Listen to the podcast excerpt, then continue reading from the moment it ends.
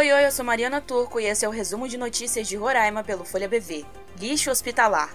Uma denúncia feita no município de Rio Preto da Eva, no Amazonas, relatou que o lixo hospitalar de Pacaraima, em Roraima, estaria sendo encaminhado para o aterro no município amazonense. A carreta foi vista por cidadãos e apreendida na última sexta-feira, dia 29 de dezembro de 2023. Seletivos.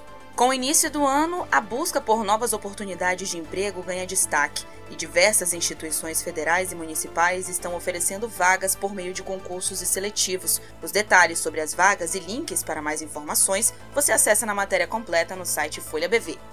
Mudança no primeiro escalão. Governador Antônio Denário do Progressistas nomeou nesta terça-feira, dia 2 de janeiro de 2024, o ex-reitor da Universidade Estadual de Roraima, Regis Freitas, de 39 anos, como controlador geral do estado. O cargo era ocupado pelo advogado João Alfredo de Souza Cruz, que passa a ser secretário-chefe adjunto da Casa Civil. As nomeações estão no Diário Oficial do Estado.